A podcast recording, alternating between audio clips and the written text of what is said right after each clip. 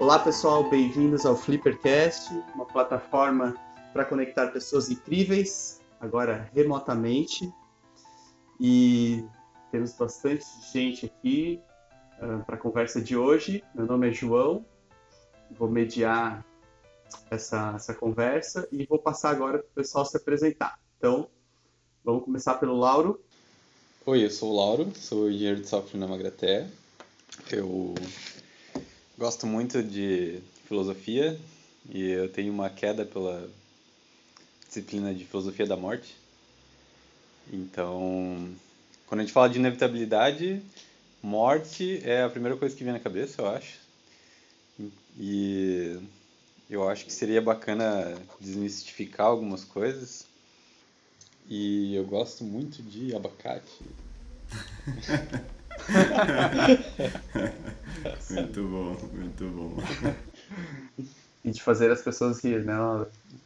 Também. Com coisas aleatórias e comentários perspicazes. Combina muito com abacate, vai muito bem. Então vou passar para a Larissa agora, para ela falar um pouquinho dela. Então, oi pessoal, meu nome é Larissa, eu sou instrutora de yoga, terapeuta reiki, empreendedora e eu gosto muito de gatos. muito bom. Boa. Eu também, eu também. então vamos adiante. Felipe. Olá, olá todo mundo. Meu nome é Felipe. É, eu sou um entusiasta da colaboração. É, sou advogado e um cabalista praticante. É algo, a minha parte que eu considero mais importante. E, o que eu gosto muito, eu gosto muito de relações humanas. É isso aí. Legal. Também estamos aqui com o Segui. E aí, pessoal? Felipe Segui, aqui do Fliperama. Eu faço a gestão dessa comunidade sensacional que a gente tem. E eu gosto muito de papos filosóficos é, embalados por bebidas alcoólicas e noites sem fim. É Sensacional. Legal, legal, gente. Hoje o tema é bem filosófico mesmo, então a gente trouxe esse time que gosta de, de pensar um pouco assim, não tão linearmente, né? Acho que isso a gente tem em comum.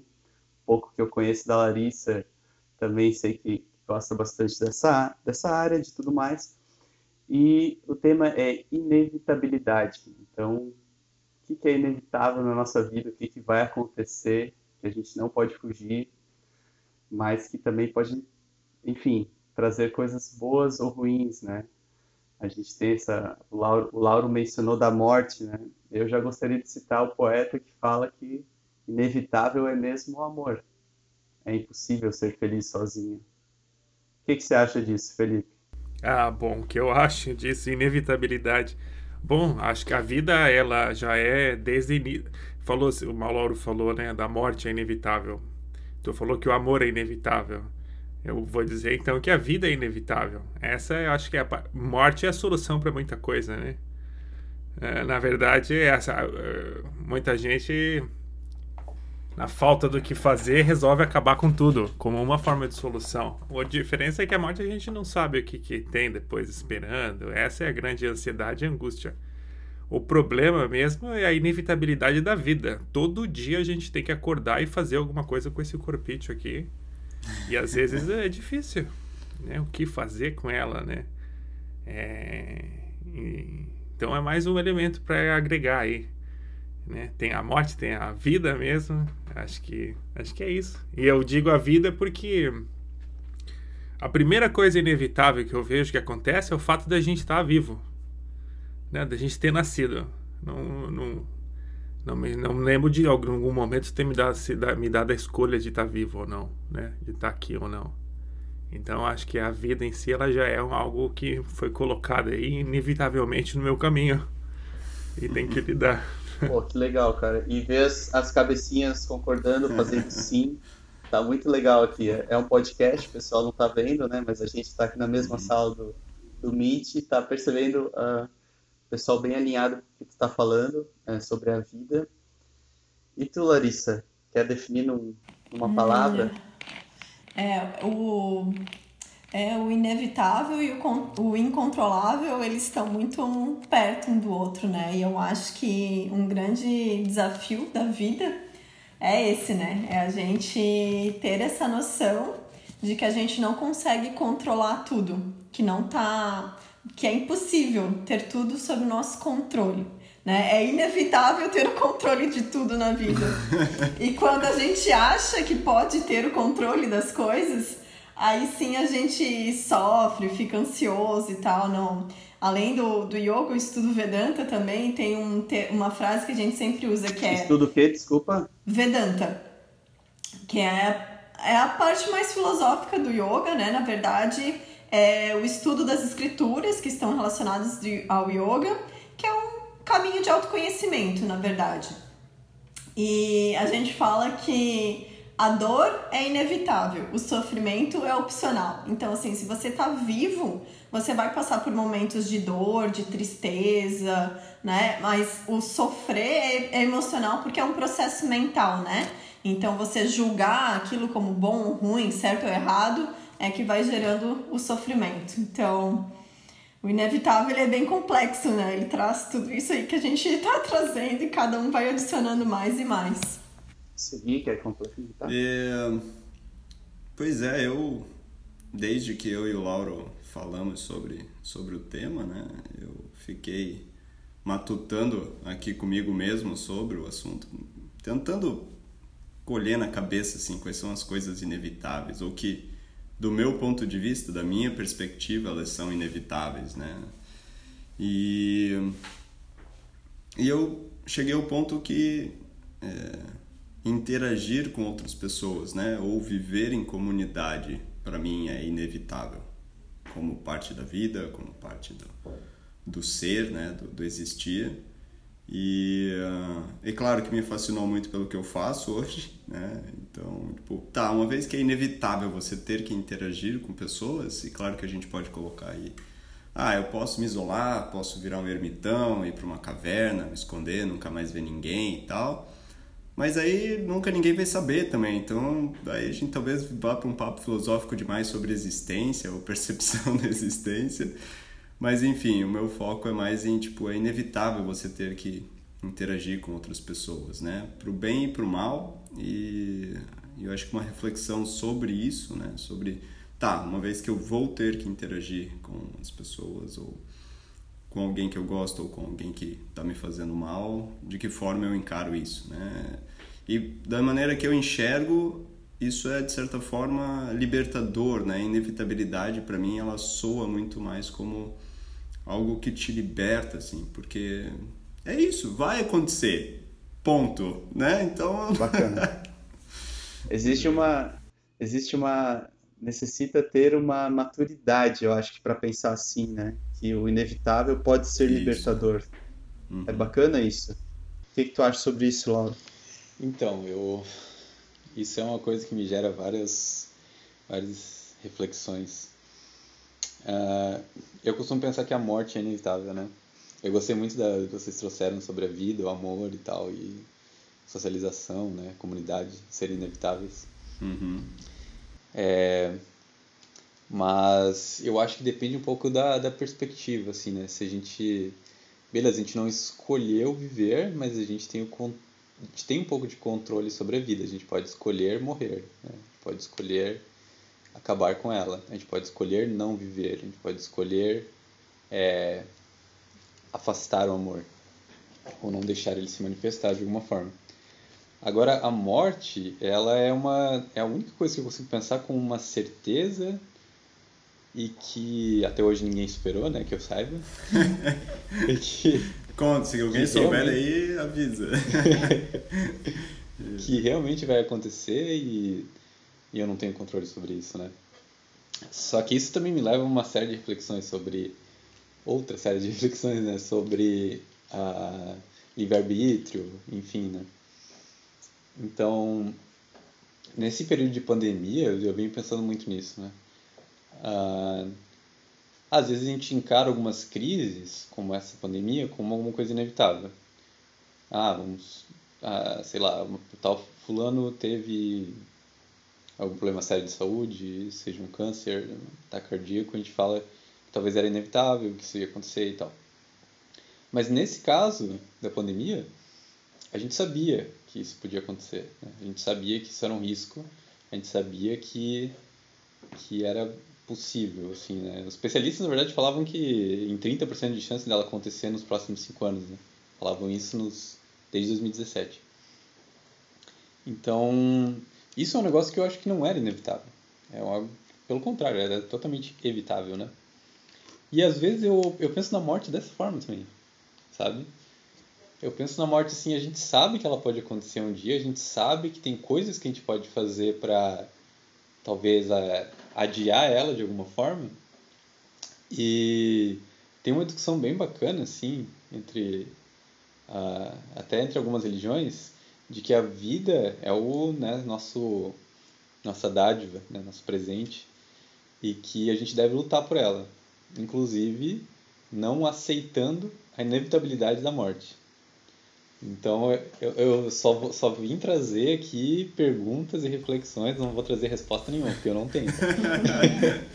só vim bagunçar mesmo, só vim bagunçar.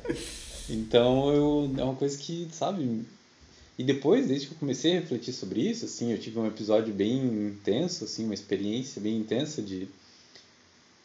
Não dá pra dizer que quase morte, porque ela foi uma experiência de quase morte, mas experiência de quase morte só na minha cabeça, porque eu provavelmente não cheguei nem perto de morrer. mas na minha cabeça era muito claro que eu ia morrer. E desde então eu vim refletindo muito assim, porque isso é muito presente, sabe, esse medo da morte. Eu não sei, talvez amanhã eu possa morrer, né? Pode ser que tô atravessando a rua e já era, acabou. Mas cara, isso esteve presente na minha vida o tempo todo e vai continuar presente o tempo todo. É, isso me deu uma perspectiva nova, sabe? Então, é um, um foco maior no agora e na vida. O, o... Carpe diem. Oi? O Carpe Diem, talvez? É, é algo, algo nesse sentido. Essa história assim, do Carpe Diem. Aquela, aquela realização de que a única coisa que existe de fato é o agora. O resto, o resto não existe, né? Então, eu meio que concordo com o Nunes ali de que a vida é inevitável. É, a gente pode até tentar né, achar que a gente tem controle e, e, talvez acabar com ela, só que a gente não sabe o que, que vem depois, na verdade, né? Então, eu acredito que é o inevitável é o agora. A gente sabe, ele está aqui, ele está acontecendo e, e é isso, sabe? Mas, enfim, é uma coisa que eu venho pensando muito ainda, assim, não tem uma resposta, né? São só só divagações e reflexões. Caramba, levou a barra pro inevitável é o agora. aí, aí vai ser difícil de pular por cima disso aí. Podemos ir embora já, né? Mas sabe que eu, eu acabei Sim. de pensar nisso, tá, gente? Eu acabei de pensar com o input de vocês aí. Foi algo que eu pensei agora, não é algo que eu, que eu trouxe já ah, de casa, sabe? Foi realmente um, legal, legal. Um, uma cocriação nossa. Muito bom.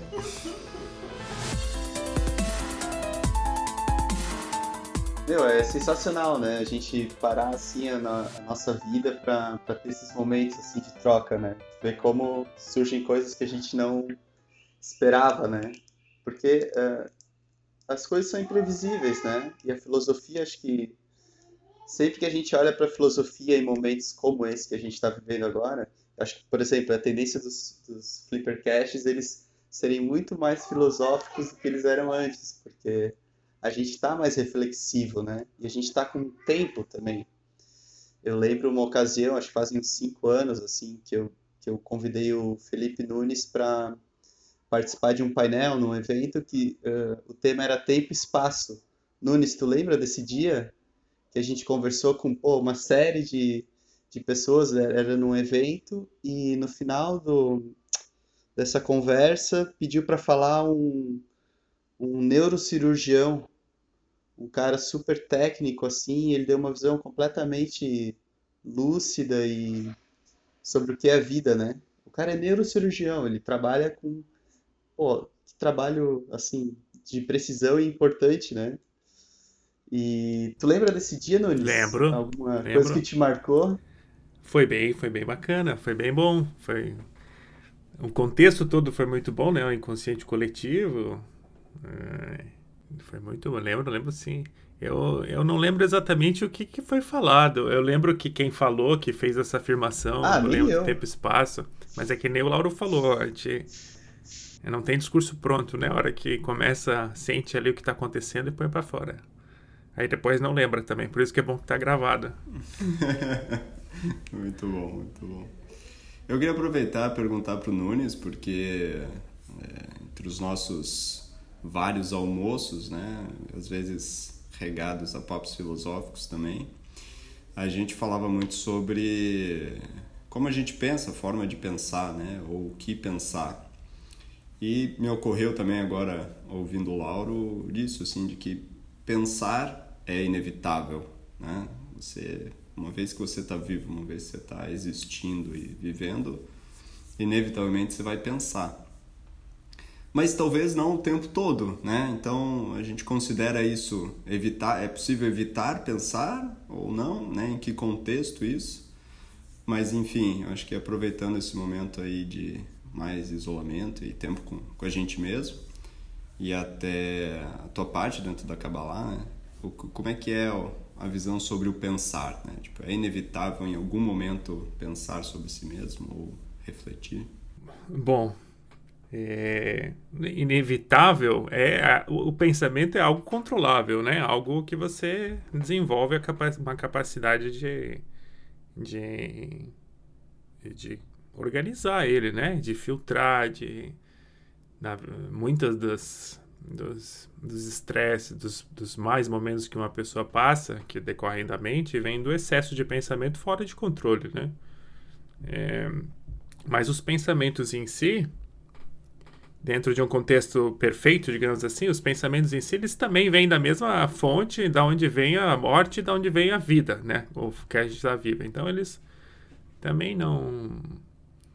É, o excesso deles a gente tem que controlar, mas a gente não consegue evitar totalmente. Eles são a nossa... Eles nos dão motivação. E eles juntos, mas o pensamento sozinho, ele não é... Ele é um é um pedaço complementar de algo a mais, é uma, há uma outra parte ali que se liga no pensamento, que é o, que é o sentimento, a emoção. Então é esse, sempre esse balanço, né, do sentimento com o pensamento. A gente pode ver, olhar isso, e aí tudo isso que eu estou falando é uma visão cabalista mesmo, né? É, a gente olha o pensamento e o sentimento como o pensamento é algo racional, é algo que a gente implementa, a gente decide, muito vinculado com o que, que a gente faz para buscar as coisas que a gente quer, realizar os nossos desejos, né? E a emoção é como a gente se sente nesse processo.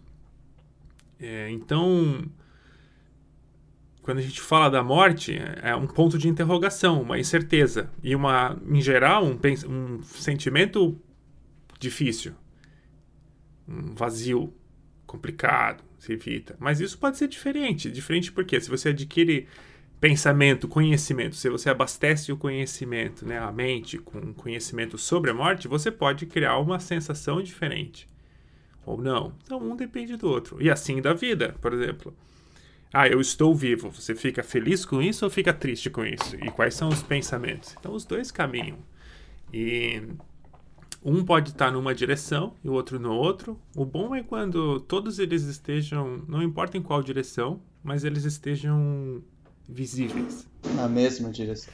É, também, pô, ideal, é, porque aí você está fazendo todos eles acontecer com a maior potência possível. Mas o maior, melhor, melhor situação é quando você contempla eles de forma clara e transparente. Eu me sinto triste é, porque algo aconteceu, você sabe qual a razão que aconteceu e você sabe que você está triste por causa daquilo.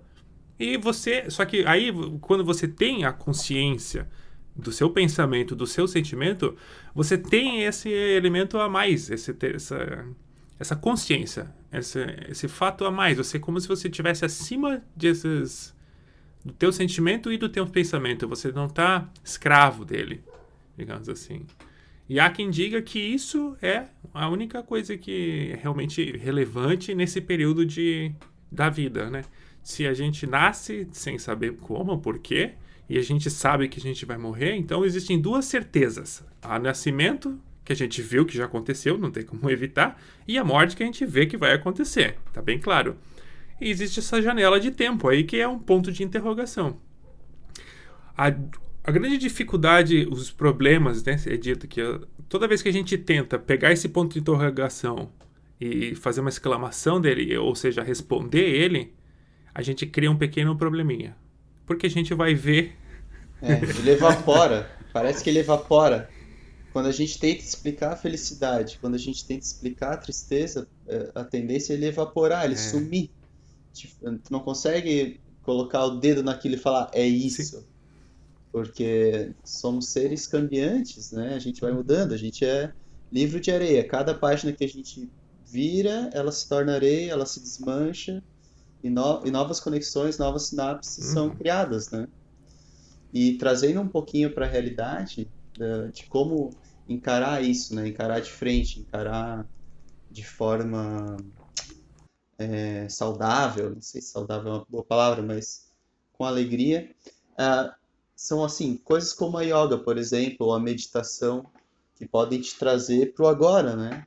Eu acho que o grande que as pessoas gostam de fazer crossfit ou de yoga ou, o que for, acho que tem um pouco disso, assim. Elas se sentem vivas e se sentem no agora. O que vocês acham é, disso? Bom, aí eu posso falar um pouquinho, né? Bem minha área.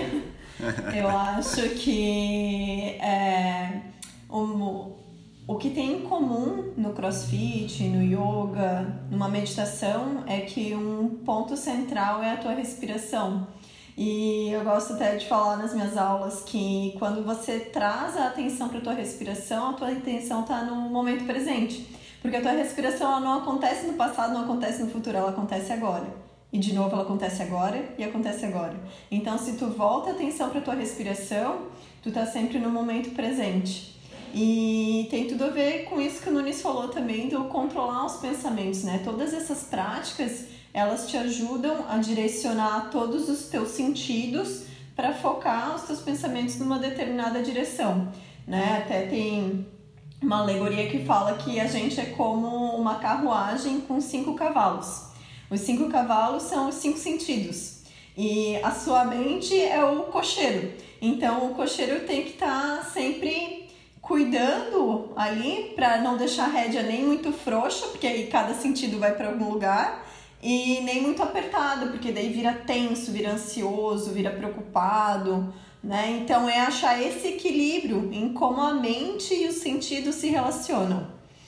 E. que legal! É, é isso. e aí, Laura, fala um pouquinho agora com outros, outras visões, assim.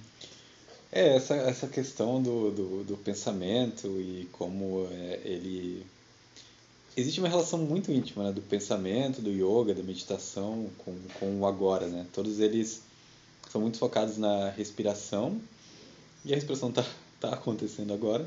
Ela é inevitável também, né? Você pode tentar evitar ela, mas não recomendo.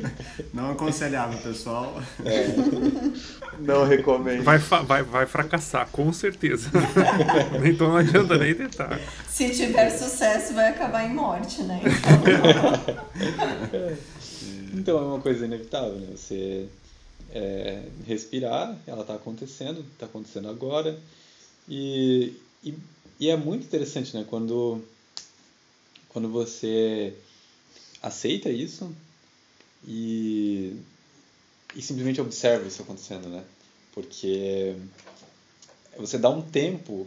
O que, o que a gente geralmente faz dentro da alegoria do que, do que a Lari falou é que a gente tá sempre tentando controlar a rédea do, dos cavalos ali, força, na força bruta, assim, né? A gente tá sempre tenso, sempre, sempre tentando ter esse controle. Então, quando a gente medita, a gente dá uma chance ao nosso corpo dar uma relaxada e só observar, reconhecer a existência dos cavalos, né?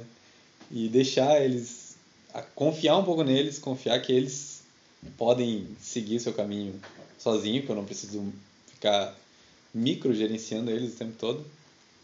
E isso tira um peso muito grande assim, da, da mente e do corpo, né? Nossa, tu respira, tu, enfim, né? É, relaxa. E eu acho que é isso. eu tinha mais algumas coisas, alguma coisa pra falar, mas não lembro o que é. Enfim, eu surgiu uma dúvida que eu achei interessante. É, para quem quiser responder aí do, do pessoal. É, autoconhecimento, né? Porque tudo isso que a gente está falando, do meu ponto de vista, ele vem muito de um conhecimento sobre si próprio, né? Do parar, refletir sobre si mesmo, as coisas que eu quero, as coisas que eu penso, o que eu sei, o que eu não sei e falar sobre, né? Ou filosofar sobre. E aí me surgiu essa dúvida, tipo, autoconhecimento ao longo de uma vida inteira, né? Ele é inevitável? E, tipo, imaginando diversas nacionalidades, onde você nasce, como você cresce, as influências que você tem e tal. É claro que é mais fácil de imaginar alguns caminhos em que o autoconhecimento realmente é inevitável. Mas de modo geral, para todo mundo, para um ser humano, autoconhecimento é inevitável, será? Eu acho que se a gente encarar ele como a respiração, como o pensamento, são coisas que acontecem é, organicamente e que é, você pode até tentar deixar que eles não aconteçam, mas não vai ser produtivo para ti, não vai ser positivo, né? Então, acredito que sim. É, ele é muito necessário, né? E se tu quiser evoluir, tu precisa se conhecer, conhecer seus próprios limites e é, saber até onde você pode ir, né? Saber até onde você tem controle sobre os seus cavalos, até onde você tem que deixar eles seguir em frente, né? Ah, para mim, particularmente, é uma coisa. Esse lance do autoconhecimento é muito interessante porque é, eu costumo brincar assim que até os meus 27, 28 anos eu era uma criança ainda, eu era um adolescente. E de uma hora para outra, assim, eu tive que virar um adulto, sabe? Tipo, foi um. Foi muito pesado para mim, assim, sabe? Foi uma experiência de autoconhecimento muito, muito boa, mas que veio de uma, uma vez só, assim, sabe? Então é, gerou algumas situações até meio engraçadas, assim. Que, e essa é, é da experiência de quase morte que eu falei, né? Eu exagerei um pouco na dose de LSD e... e eu tive uma experiência em que eu tinha certeza, não era nem assim uma, ah, uma um sentimento assim, né? eu tinha certeza que eu ia morrer. É... Foi aquela hora que entrou o sexto cavalo e depois o sétimo, o oitavo, o nono e o décimo. É, que parecia que os cavalos. E algumas fadas. Direção... É, os cavalos também em direção ao abismo e não tinha mais o que fazer, né? E daí, só que até então, assim, eu, eu, eu fui um, uma criança, um adolescente muito depressivo, né? Muito depressivo, assim. Tive algumas, alguns episódios de letargia, assim, total, sabe? De ficar uma semana sem, sem sair do quarto. E até então eu nem sabia que eu, que eu tinha uma tendência à ansiedade, que eu, eu não fazia muita coisa, assim, né? Eu não me desafiava muito, assim. Né? E de uma hora para outra eu descobri que, cara, eu, eu era muito ansioso. Então foi, foi uma experiência engraçada, assim, né? Porque é, até então, se isso tivesse acontecido, um, sei lá, um ano atrás daquele episódio ali, eu teria, sabe, teria vindo uma, um pensamento tipo, cara, pode ser que eu vou morrer. Mas só que o meu lado depressivo ia falar, foda-se, sabe? Porque... E eu agia de uma maneira meio autodestrutiva até esse ponto, sabe? E era tipo, cara, foda-se, eu morrer, não importa. Só que a, a vida adulta, para mim, foi, foi talvez marcada por esse momento, justamente, onde eu falei, cara, não, eu tenho uma certa responsabilidade sobre a minha vida. A minha vida, se eu morrer agora, eu vou impactar um monte de gente, sabe? E não de um jeito egoísta, assim, tipo, ah, não, eu sou um cara foda e, sabe, poder, as pessoas vão sentir minha falta. Não, eu vou dar trabalho, cara. Eu vou sair no jornal, eu vou, sabe? Eu, cara, meu, vou incomodar uma galera. Então, dá esse senso de responsabilidade, assim, e isso me despertou, assim, sabe? Ah, e, cara, vem esse turbilhão, que nem o Nunes falou, assim, meu, os pensamentos descontrolados, e até um sentimento descontrolado, assim, né? Tipo, meu, vou morrer agora isso para mim foi muito forte. Eu não soube lidar direito com isso, ainda mais no meio de uma viagem psicodélica e tudo mais. Né? Então, desde então tem sido um processo de autoconhecimento e até entender qual é o papel da minha ansiedade, assim, né? Entender que uh, ela não é necessariamente patológica. Ela às vezes é um sinal só e eu preciso aprender a lidar com esse sinal. Ela é, me ajuda talvez a preservar a minha vida, a me ajuda a preservar o agora e, evi e evitar algumas coisas. Porque algumas coisas são evitáveis e é importante que a gente evite, né, que elas aconteçam. Isso está muito atrelado à responsabilidade. A gente sabe que alguma coisa pode acontecer, a gente precisa agir em relação a isso para evitar que ela aconteça. Agora, o que é inevitável? O que é inevitável é a hora que a gente vai lá, senta em posição de índio, presta atenção na respiração, deixa o corpo relaxar. Então, eu acho que é muito importante essa questão do autoconhecimento, porque tu sabe, começa a saber até onde tu pode ir, até onde faz sentido tu agir, até onde faz sentido tu dar atenção para esses sentimentos, para esses pensamentos que surgem, sabe? Acho que tem muito a ver com isso. Essa questão do autoconhecimento, acho que tem um elemento assim que conhecimento ele vai ser gerado, né? A gente vai vai gerando experiências, vai acumulando esse conhecimento, né, de si, através da sua própria percepção, né, o autoconhecimento. Eu acho que o, o que, que a gente faz com esse autoconhecimento o, né, é o que torna o autoconhecimento sabedoria. Acho que isso é, é algo que está além do autoconhecimento e é algo que exige aí um trabalho ativo sobre ele, né? E para mim o Lauro falou um negócio fundamental, né? O autoconhecimento ele ele só ganha validade para se tornar uma sabedoria quando a gente enquadra ele dentro do ambiente onde a gente está inserido. Quando a gente analisa aquele conhecimento apenas para a gente, tipo, como aquilo é, é ou não é, é, o Lauro falou, tipo, eu posso encerrar tudo aqui agora, fechar a conta e ir embora e pronto. E aí? Né? Mas isso, isso é autoconhecimento. Isso a gente é fácil de perceber. E tem outras várias situações. Eu posso ficar triste, eu posso resolver acabou com tudo. Ou, enfim, posso. várias coisas. A sabedoria vem quando a gente entende o nosso papel dentro do ambiente onde a gente está inserido, né? Onde a gente tem que realizar esse contexto todo. É, para mim, é, eu vejo muito, muito nessa forma. E como a gente usa essas informações, né? Tipo, algo aconteceu comigo, uma experiência muito marcante. É, o, o, é, isso é aleatório? Isso é uma coincidência da vida? Isso é um acaso? Ou eu levo isso a sério? Né? Ou eu levo isso como. Porque isso é um prêmio, isso é só meu. Né? Aquilo que aconteceu comigo, aquela experiência, ninguém vai me retirar. Eu sou capaz de retirar uma experiência. Se algo aconteceu comigo, foi muito marcante, né? Você, o Lauro falou, ah, foi uma experiência de quase morte para mim. É, mas não foi tanto, não, não, Mas não foi, né? Tu fala assim, ah, não foi tanto, não, não, porque tu tá comparando com um conceito abstrato que alguém, né, que, globalmente conhecido do que, que é a experiência quase morte.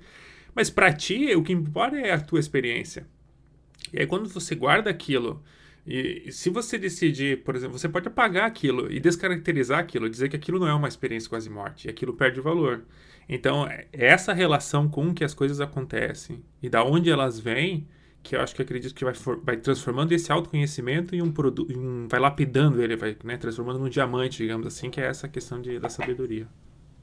De, que, né, da... Hum. Que legal.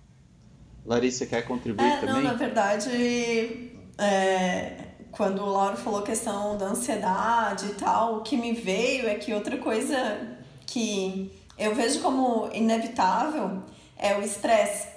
Porque o estresse, ele tem uma conotação ruim, mas ele não é ruim. O estresse bom, ele é saudável. É aquilo que o Lauro falou. Eu tenho que fazer uma coisa, eu vou fazer essa coisa, né? Então, o estresse, é, ele dá esse impulso para a gente realizar certas coisas. O que acontece é que a gente ficou ativando o estresse tanto, tanto, tanto, que a gente não consegue mais ativar a resposta do relaxamento, que chama. E a resposta do relaxamento, que é o parar, descansar de verdade, dormir direito, fazer nada, é o que traz o nosso corpo para a homeostase, que é trazer para um padrão normal, que é aquele momento que o corpo restaura e se torna mais saudável, se mantém saudável, né? Então o corpo ele é tão inteligente que ele pode se curar sozinho, contanto que a gente use da forma correta. Né? Então, isso também é muito autoconhecimento, né? Você conhecer os teus, os teus limites, as tuas necessidades, observar o teu corpo, o que, que ele precisa, a tua mente, por que, que ela bagunça, o que, que estimulou a tua mente que bagunçou, ou o que, que deixou tua mente letárgica, sabe? Então, esse negócio da resposta de relaxamento é uma coisa muito interessante, assim, no yoga, a gente sempre acaba com o relaxamento, né? E às vezes é a parte mais difícil da prática de yoga para uma pessoa. Ela não consegue ficar 10 minutos deitado no relaxamento. Aquilo é um estresse para ela, sabe? Meu, quando vai acabar esse negócio? então, é bem curioso, assim, sabe? Bem curioso, assim. E a gente precisa aprender a relaxar. Muito bom. Muito bom. Legal, hein, seguir. O papo rendeu muito, hein? Boa, sensacional. É interessante perceber como uh, o podcast ele, ele toma outros caminhos, né? Então, muito legal a participação da Larissa, que vive diariamente essa, esse estudo da yoga, ou Nunes com a Kabbalah. Então, assim, são lugares que a gente pode buscar e que sempre vai ter um conforto ali, um aprendizado, né? E eu estou extremamente impactado com essa coisa da, que o Nunes comentou de valorizar as nossas experiências, né? Onde a gente vai guardar essas experiências? Quais caixinhas, né? Porque a gente, as experiências são inevitáveis, mas se eu entendi bem, a sabedoria não, ela, ela, ela exige um, eu preciso buscar, né? Para não ficar dando murro em ponta de faca e sim para seguir um caminho que seja mais que me traga menos ansiedade, mais realização. Né? Então, acho que com, com isso, assim, a gente pode fazer mais uma rodadinha para o pessoal é, dar os últimos recadinhos, o, o, que, o que em algum momento da conversa não conseguiu colaborar, e para a gente dar tchau aí para a galera. Né? Eu vou aproveitar essa nossa despedida e trazer mais uma pergunta, então acho que cada um pode daí tentar responder da melhor maneira possível e e se despedindo.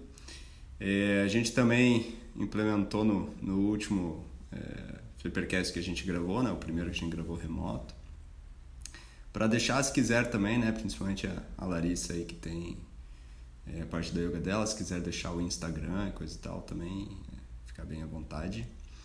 Mas a pergunta é a seguinte: é, uma coisa inevitável ou uma coisa que você simplesmente não consegue imaginar é, tirando da sua vida ou não fazendo ou não acontecendo, enfim. O inevitável, ele é essencialmente bom ou ruim ou é exatamente o que a gente faz dele em todos os casos? Começa aí com a sua despedida, Laura. Cara, uh, bom, em primeiro lugar, agradecer aí participação, acho que foi muito legal. Descobri algumas coisas, né? tive alguns insights no meio, pô, muito massa isso. E muito bom. Até essa questão que o Nunes falou, vou levar comigo, assim, né? Tipo, talvez de parar de diminuir as minhas experiências, assim, só porque às vezes eu comparo com a, com a de outra pessoa. É, só eu sei o que eu vivi mesmo, né? Então eu acho que isso foi muito válido também, muito massa. Sobre a inevitabilidade, cara, eu acho que ela é necessária, sabe? Aquela questão do do yin yang que a gente falou ali, né? do, da morte da vida, é, ela precisa existir, né? Senão acho que o universo se desmancharia, se deixaria de existir e seria só escuridão e nada, né? Então eu acho que eu acho que é isso, assim, não encaro algo bom nem mal, mas necessário, assim, né? É, principalmente na relação da morte com a vida. Quando a gente encara a morte de frente, assim, é quando a gente mais mais aprende a valorizar a vida. Então, é isso, é necessário. Bom, eu concordo com o Lauro, não acho que não é nem bom e nem ruim, acho que simplesmente é. E uh, um grande treino do yoga é, é isso, a gente enxergar as coisas exatamente como elas são, sem querer julgar como bom, ruim, certo, errado, legal, chato é, simplesmente é o que é. E quanto mais eu consigo enxergar dessa forma, mais objetiva, mais clara, é, menos eu sofro. Então, eu acho que simplesmente é isso. E queria agradecer muito o convite também, muito legal, foi muito bom conversar com vocês, ter diferentes visões. Acho que a gente foi para vários caminhos aí que fez todo mundo pensar, né? E é isso, eu tenho no Instagram e o YouTube que é Senda do Bem. dou aula de yoga online, então se alguém estiver precisando nessa quarentena dar uma relaxada, uma acalmada, uma refletida, também aproveita lá que tem várias aulas gravadas. Tá bom? Muito, Muito boa, obrigada. recomendo, recomendo fortemente. Mas tem que chegar desde o alongamento, hein, Fê? É isso aí. tem, que ser, tem que chegar antes do aquecimento e do alongamento, senão tá ruim. E, então, vou, vou eu falar umas palavrinhas aqui que eu quero que o Nunes encerre de vez, assim. Também agradecer a presença de todos, foi muito legal. Acho que essa tendência de a gente abordar um pouquinho esses temas mais filosóficos, assim, é muito legal. Porque a, a nossa vida é muito complexa, né? Pra gente ficar só no que é preto, preto no branco e tal. Então, a gente tem momentos assim, até tomara que quem ouça também se identifique como a gente se identificou aqui, né? E agora passar a palavra para o Nunes, e daí é isso. Um abraço, galera. Obrigado pelo convite, João, Segui, Lauro, Lari. Obrigado por compartilhar esse momento, foi muito bom mesmo. É, aceito novos convites, já estou me oferecendo. Serão feitos. Bom, então respondendo ali o questionamento, eu acredito que essa inevitabilidade. Ah, ufa, alguém teve dificuldade de falar, eu imaginei ah, se alguém. Bem no finalzinho, né?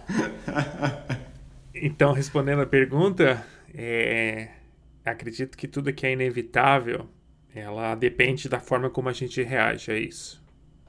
E dito isso, eu acredito que a melhor forma de responder a toda a inevitabilidade é de uma forma positiva. Porque assim a gente tra transforma toda a inevitabilidade, tudo que é inevitável que nos vem, a gente transforma para algo positivo pode gerar uma sensação ruim, não importa. É inevitável de qualquer forma, mas eu ativamente transformo aquilo em uma coisa positiva sempre. Eu posso encarar a morte como algo ruim, então eu corro, tento fazer o máximo possível, desesperadamente, de forma ansiosa e maníaca e, e tudo mais, a vida em algo bom. E aí eu fico muito preocupado se eu não vou conseguir ter uma vida boa, então a morte vai ser pior ainda. Ou eu posso achar simplesmente que a melhor coisa da vida é depois que eu morrer. Então eu relaxo e aproveito o máximo que eu posso enquanto eu ainda estou vivo. E o melhor já está garantido no final. É isso. Maravilha, gente. Muito bom, muito bom. Esse foi o Flippercast sobre inevitabilidade. Espero que tenham gostado como a gente gostou. Valeu, um abraço. Valeu. Valeu. Valeu.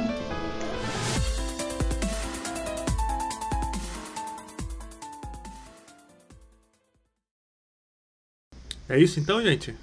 É isso. Valeu, gente. Acabou, Obrigado. Gente. Acabou o podcast. o João foi no banheiro ali. No...